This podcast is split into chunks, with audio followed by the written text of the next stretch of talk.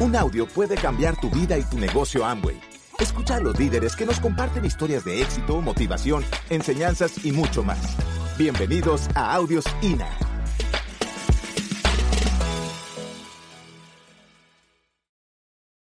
Pues bueno, muchachos, el tiempo apremia. Yo quiero compartirles una, una presentación.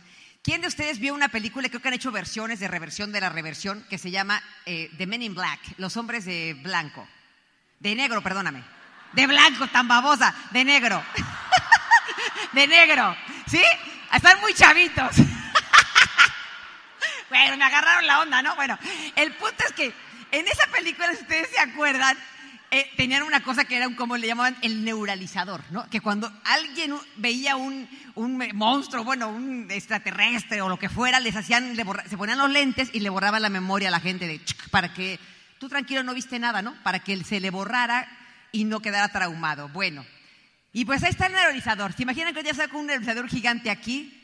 Y le vamos a borrar la memoria a todos, no importa el pin que tengas, a todo mundo se le va a borrar la memoria, puácata, se le baja esa luz y ¡pum! se te borra la memoria. Te voy a decir por qué, porque muchas cosas que nos impiden avanzar en la vida es por andar trayendo recuerdos y cosas que nos han pasado, que nos mantienen frenados, que nos mantienen llenos de miedos. Y, mi pregunta para ti es esta, ¿qué cambiaría en tu vida si el tiempo, tu salud y el dinero? Y puse la salud, ¿eh?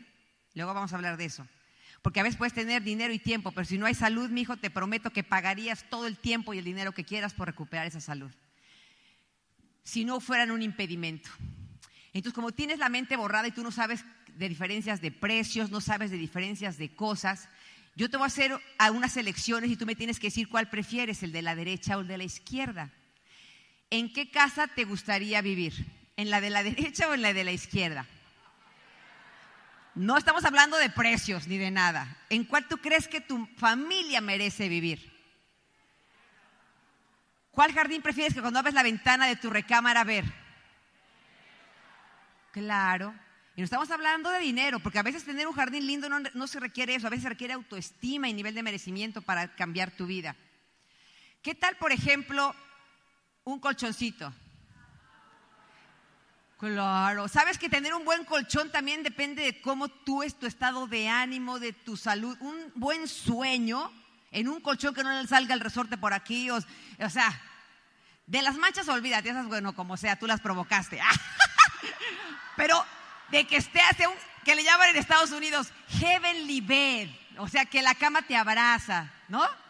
¿Cuál prefieres? Obviamente uno dice, pues lo bueno, lo bueno. ¿Cuál sala prefieres? Bueno, pues la de la izquierda se parece mucho a la que tenemos cuando nos casamos Sergio y yo. Porque era la sala que nos regaló un tío. Cuando Sergio y yo nos casamos de 17 y 18 años de edad, Sergio trabajaba y estudiaba en la, en Universidad de Ingeniería Química y pues nosotros ahí en, en un departamento en la azotea de la casa de la abuelita, ella sacó a la empleada doméstica y la bajó a su casa para dejarnos ese departamento de la empleada. Entonces era un, un bañito, una, una cocinita y la recamarita. Entonces pues, no teníamos muebles, había mucho amor y una cama, ¿no? Era importante para descansar. Entonces la idea era que todo mundo nos empezó a regalar que el comedorcito, que la sala vieja, que lo que le sobraba a la familia y nosotros con amor lo aceptamos. O sea, venga, venga, pues había que tener algo en la casa. Pero dices, ¿por qué puedo, si algo, puedo tener algo mejor? ¿Por qué no? O una cocina en cuál prefieres estar comiendo con tu familia. Claro, en la que está linda y bonita.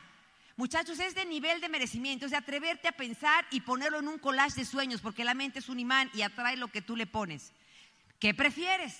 No estés viendo lo que vives ahora. No me digas ahorita vivimos cinco familias juntas y que pues, mi refrigerador a veces funciona, a veces no, la tela hay que pegarle para que arranque. O sea, no. ¿Qué quieres? No importa cómo estás viviendo ahorita, ¿en qué comedor prefieres? Ese era el comedor de nosotros, así de plastiquito, pero comíamos rico, estábamos llenos de amor. ¿En qué vajilla prefieres que coma tu familia?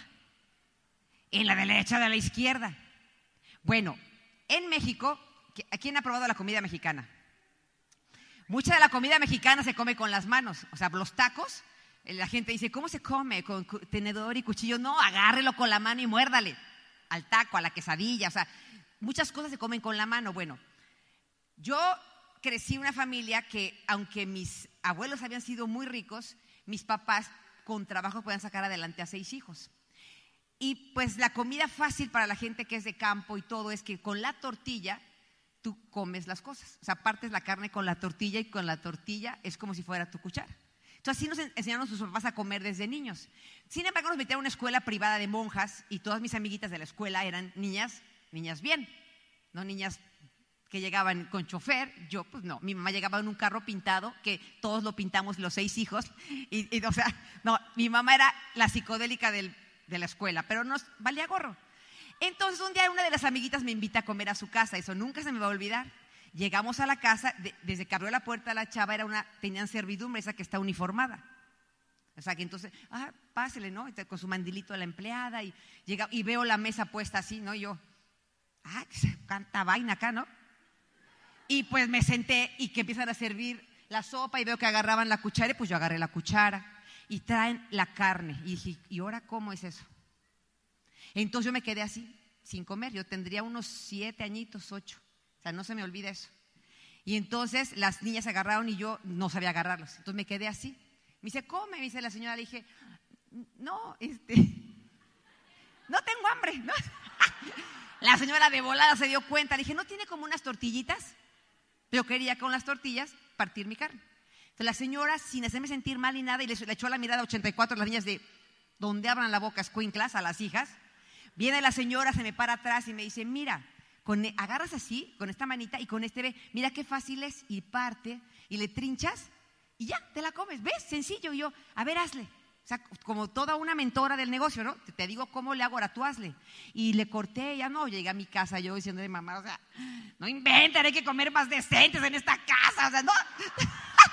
toda loca, histérica, porque decía, ¿cómo si, existen esas cosas? Entonces yo me gané el apodo de la patrona con mi mamá, porque ella me decía, siempre quieres lo bueno, tú, mira lo poco que hay. O sea, los papás no, no entienden a veces que marcan a los hijos en la autoestima y el nivel de merecimiento por decirles, confórmate, por lo menos tenemos para comer. ¿Sí me entiendes? Pero yo decía, no, yo sí veo que mis amigas tienen así, yo sí quiero. Entonces yo aprendí y aprendí que cuando hay tantos cubiertos en la mesa, siempre te van a servir algo que tienen que empezar con los del exterior. Entonces te traen algo y ah, el del exterior. Y luego lo que se lo llevan. Y luego el que sigue, el que sigue. El último platillo son los cubiertos que están más cerca del plato. Ponga sus manos así así, con una bolita. Hacen dos letras, hace la letra D y la letra B, ¿verdad? Entonces, cuando sientes en una mesa así tan perrona con 80 vasos y así, tú haces tus dedos así y dices drink, o sea, de beber. Todo lo que está de mi mano, donde está la D, vasos, copas, ta, ta, ta, es mío. Y el B es el platito del bread. O sea, porque luego están platos juntos y el de acá agarras el del vecino. No. Su platito es el que está de la manita de la letra B. ¿Sí me entendieron? O sea, no te puedes confundir. A veces está tan todo pegado, rápido tu mente. B, este platito es mío, este vaso y copa es mío. Yes. Nadie me los va a sentir mal nunca más. ¿Cómo prefieres comer? ¿Orgánico o de lo que caiga? Tu cuerpo es orgánico. En Estados Unidos un limón cuesta un dólar, un limón orgánico. Una manzana orgánica, tres dólares. O sea, para comer bien y orgánico, eso es, hay que tener billete. ¿Dónde prefieres ir a llevar a tu comida, a tu familia a comer? No sé cómo se llaman aquí estas cosas, pero en México se llaman fondas. ¿Entienden que es como comida que te dan este, sopita, guisado y postre? ¿Cómo se llama acá? ¿Eso existe? Corrientazo. Bueno, no ahí donde ves al ingeniero y a la instructora de aeróbics comiendo en el corrientazo porque era lo más varas, lo más barato para comer. Porque por cinco pesitos comíamos y ahora para comprar yo, para hacer de comer en la casa, me gastaba mucho más dinero. Así que corrientazo y qué me importa, ¿no? Y nadie nos veía, fin que el ingeniero trabajaba en la industria ya muy acá con su cubil y su secretaria, pero comíamos en el corrientazo. ¿Qué prefieres? ¿Tener una familia con quien compartir los alimentos o tú solo ahí con unas papas fritas en, en un bar porque no has tenido la fortaleza emocional de poder mantener una familia? Porque mucha gente las pierde y luego es cuando se da cuenta que tenía una familia. Nadie sabe lo que tiene hasta que lo pierde. ¿Por qué no? ¿Por qué no tener una familia linda, unida y hacer lo que haga falta para hacerlo? Yo creo que la pandemia también eso fue lindo para algunas familias, para otras fue como, ah, voy estar todo el día con este, no, ¿no? O sea, yo lo sé. ¿Qué auto prefieres si valen lo mismo? Claro, el que es eléctrico, ¿no? Que ahora hasta en Estados Unidos te están pagando dinero porque tengas autos eléctricos. O sea, quiere que todo el país se convierta a, eléctrico. ¿Qué tal ir a comprar en la de segunda o en una de marca? A las chavas, ¿quién le gusta cambiar su guardarropa cada año, cada temporada o cada año? Claro, pero no en la segunda de a ver, a ver dónde está el que me queda y métele, no, o sea, no. Que te quede porque te lo probaste y te pinta como divino. ¿Dónde prefieres tomar una copa de vino? ¿Ahogando las penas en la cantina solo o en la, viendo el mar con tu pareja? Son cosas que uno tiene que planear, muchachos. ¿Qué prefieres? Ser una persona que es libre de adicciones. Y adicciones me hablo de todo, no solamente drogas, no solamente alcohol, no solamente cigarro, pornografía, jueguitos, porque hay gente que se adicta hasta la edad y a los jueguitos. Que seas libre, que tú de, de verdad tú tengas esa libertad de nada me detiene, nada me ata.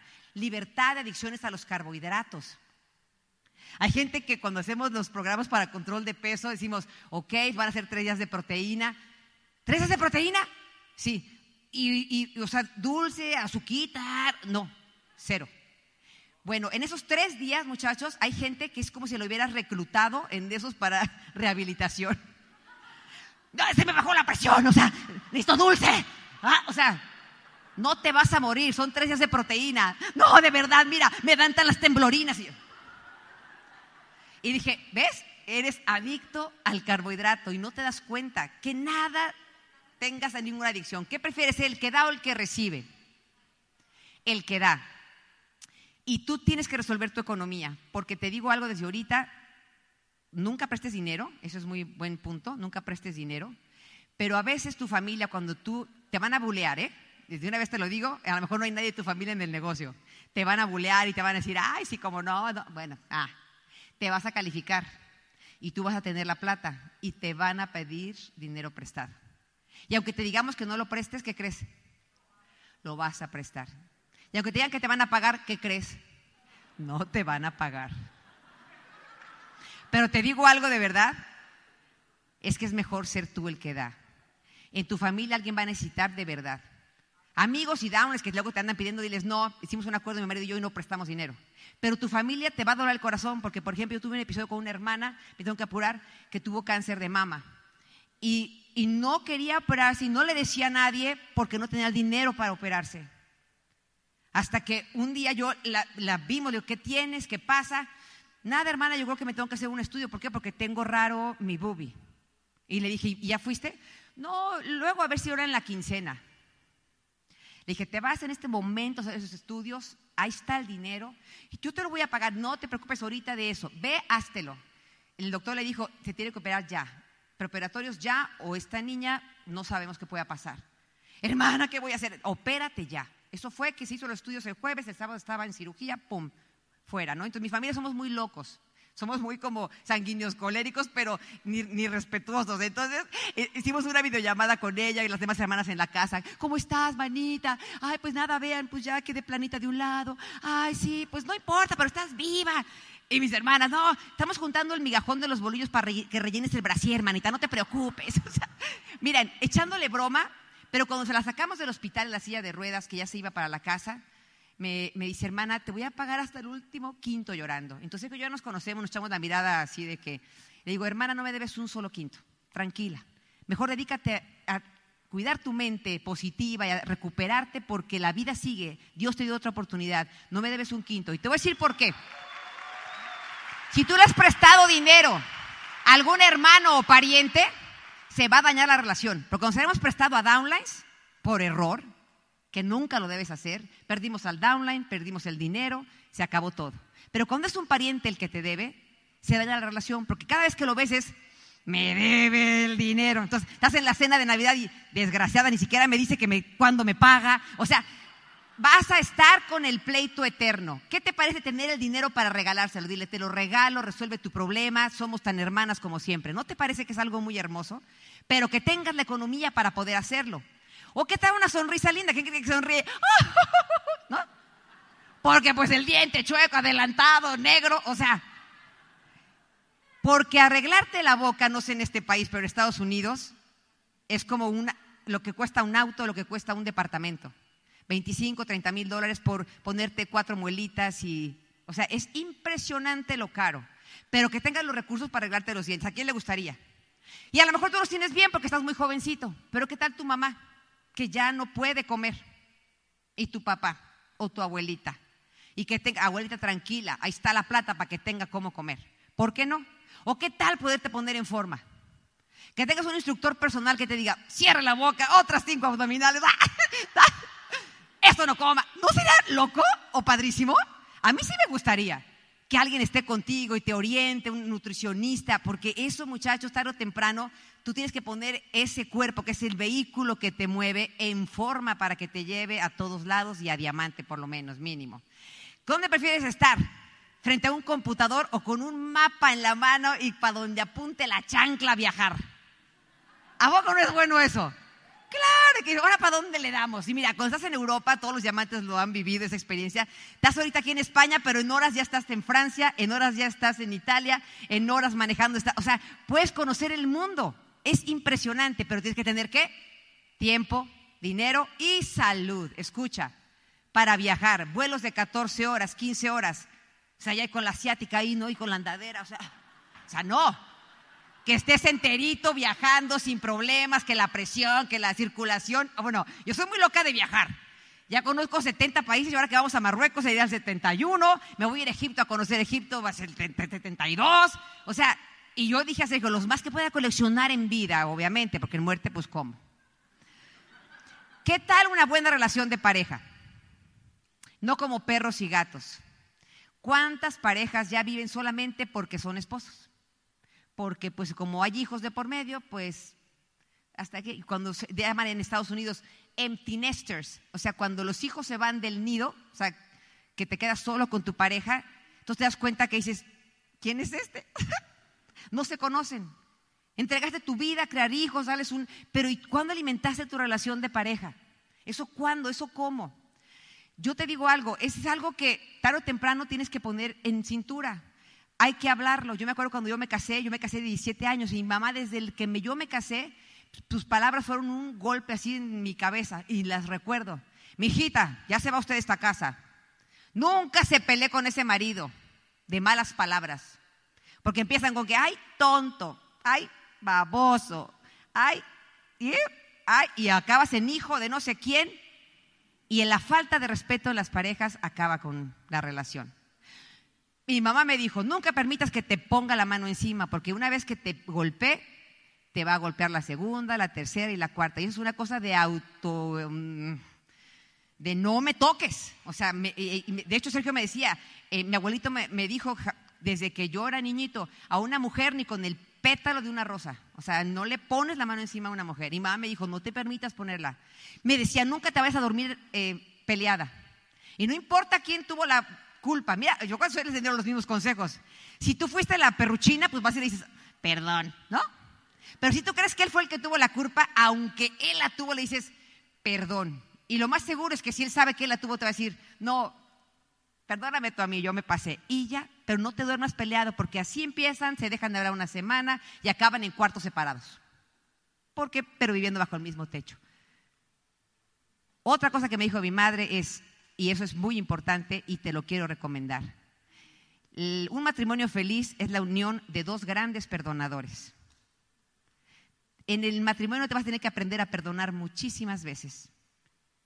Y yo creo que eso es muy importante porque habla de tu fortaleza emocional, de tu aprender a aceptar que nadie es perfecto, igual que en el negocio, ¿a poco tú eres perfecto? todos somos susceptibles a, equivocarnos, pues en la pareja también es eso, pero es importante. Y mi último consejo es si quieres que te salga por aquí, te entre por acá, pon a Dios dentro de tu familia, en tu relación, y Él obra milagros para salvar matrimonios. ¿Dónde prefieres echar un viaje? En la góndola, donde te van cantando ahí, oh sole mío, o, o ahí en Xochimilco, puro borracho con las cervezas, oliendo a ese río. Claro que hay diferencias para vacacionar. ¿Dónde quieres vacacionar? ¿Cómo prefieres volar? Que tienes que decirle al de junto, porque vas al baño. O ir ahí en primera clase en camita. Es un sueño para mí, ¿eh? no lo he cumplido. Volar en un eh, avión que se llama Emirates. Todos son primera clase, todo es de camita. Ay, qué perrón, yo tengo que hacer eso. ¿En cuál hotel prefieres hospedarte con tu esposa de luna de miel? ¿En el aire del barrio? ¿O en ese? ¿No está lindo ese hotel? Lo tengo en mi collage. He de ir a ese hotel. Divino. Si por azares del destino te toca caer en el hospital, ¿dónde prefieres? ¿En un cuarto donde esté atendida tu familia o tú privadamente o con toda la gente que está en un hospital? Y sabes que no lo ves hasta que te toca.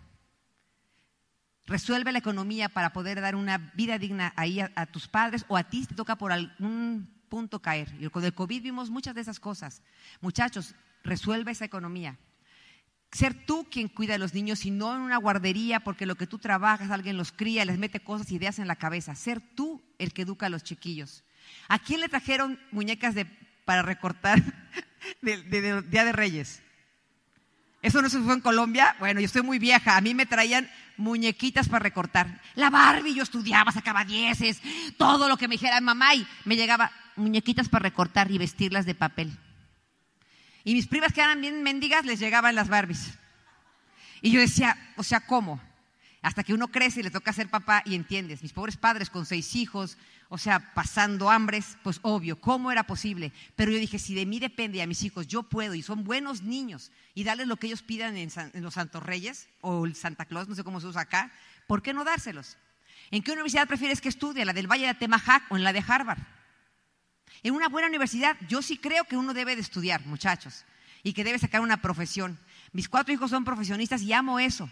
Y tú haces el negocio y estás estudiando, buenísimo, fuente de prospectos, te da autoestima, terminar algo, o sea, independientemente de lo que diga mi estimado y amigo y querido em, abogado, licenciado, psicólogo, bobadilla, usted estudie. Usted estudie. Y ya para dejarte con Sergio, y esta es la parte que a mí más me mató mi corazón. En mi país, la gente que te da, que te despacha las bolsas en el súper son viejitos. Yo no lo podía creer. Cuando yo llegué a vivir a México, compramos una casa en León, Guanajuato, para irnos a reconstruir el negocio, muy linda como recién casados, la amueblamos y fui al súper a comprar cosas para llevar a la casa, porque estaba vacía la casa, me la acababan de entregar. Yo llego allá, voy en mi mundo, echando todo el carrito lleno y llego a la caja y entonces empieza a sacar las cosas y llega una viejita y se me acerca y me dice, ¿le ayudo? Y digo, no, tranquila señora, por favor le ayudo. Y entonces yo, ah, bueno, sí, gracias. Y en eso veo que todos los cajeros son, los que están empacando son viejitos. Ay, no podía, mira, empecé a llorar, no, no aguantaba. Señora, o sea, pero ¿por qué está usted acá? O sea, oh, es que necesito trabajar, por favor, déjeme ayudarla para que pues, vean que estoy haciendo algo. O sea, me moría de llanto yo. Le saqué mi cartera y todo lo que traían pesos mexicanos y yo, o sea, y me fui a los más viejitos, señor, tome, señor, tome. ¿no? ¿Quién es esta vieja? Llego a la casa yo llorando así, Sergio, ¿chocaste o qué? No, o sea, no choqué. Y le cuento, y ahí me entró una rabia. Miren, yo puedo creer, pensar los niños pobres, abandonados, pero a mí me da mucho más dolor los viejitos. Que ahora sí, ¿cómo se van a ver por sí mismos? El niño está joven, como sea, encuentra la manera. Pero un viejito, ¿cómo es posible que en América Latina tienen 10, 12 hijos y ni siquiera esos 12 desgraciados son capaces de mantener a sus papás en su casa jubilados? Porque ellos dedicaron toda su vida para darte educación a ti, alimento a ti, criarte a ti. Ahora son viejitos, nunca pensaron ellos en hacerse viejos. el plan de jubilación de mi país es que mis hijos me mantengan. Pero muchachos, planea tu vejez. Si tus papás no la planearon, por favor, Dios te va a tener un lugar muy especial. Y no me digas, Charo, tú no sabes cómo era mi papá conmigo, un desgraciado. Mi mamá era una ta Te dio la vida, mi amor. Y ellos van a pagar su ellos, ellos van a hacer una cuentita allá arriba y se las van a cobrar. Pero que si usted los ayuda en vida cuando ellos fueron unos como sea con usted, Dios te va en esta vida a premiar, casi te lo puedo apostar. Porque usted está viendo por esos señores. Así que para terminar, todos queremos lo mejor.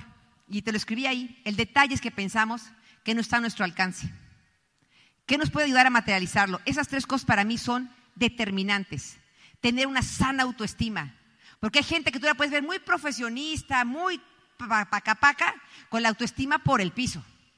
Trabaja en tu autoestima, se trabaja todos los días, ¿eh? no es que ya la, la, tengo y ya la tengo para siempre. Oh, no, mi vida. La vida te da tantos golpes que la autoestima se te daña. Ten una autoestima sana, cree que mereces tener todos los sueños que te has propuesto conseguir y haz lo que haga falta para conseguirlos. Haz lo que haga falta para conseguirlos. Esta última es como la clave que todo atleta hace y en todo atleta de este negocio también. Vas a tener que desarrollar autodisciplina en los básicos. Tienen los mejores maestros aquí enfrente. Lo que hacen todo mundo, porque no importa en qué nivel estés, siempre va a ser listas, contactar, invitar, dar el plan, hacer seguimiento, hacer venta. Eso existe siempre. Y lo más diestro que seas, lo mejor que vas a poder tú hacer crecer tu negocio. Siguiente, aprende a visualizarte ganando. Eso Sergio y yo éramos unos ñoños. Teníamos la canción con la que iba a subir de diamantes desde que empezamos. ¿Usted ya tiene su canción con la que va a subir de diamante? Te invito a que te la escojas y te la pongas en el carro en la casa y te ve y visualices el día que te presenten, tú soplas en una tarima. Eso tiene mucho poder. Y la última, sigue, sigue los consejos de tu entrenador. No te sientas producto terminado. Siempre hay cosas que aprender. Aunque nadie puede volver atrás y lograr un nuevo comienzo, cualquiera puede empezar ahora y lograr un nuevo final. No importa cómo esté tu negocio, a partir de ahorita, dos años, tú puedes ser libre. ¿Me escuchaste? No importa cómo esté tu negocio, lo que tenías o no tenías es, olvida, a partir de ahora, en dos años, tú puedes ser libre y puedes ser diamante. Así que Dios los bendiga, los dejo con el amor de mi vida, Sergio Rivera.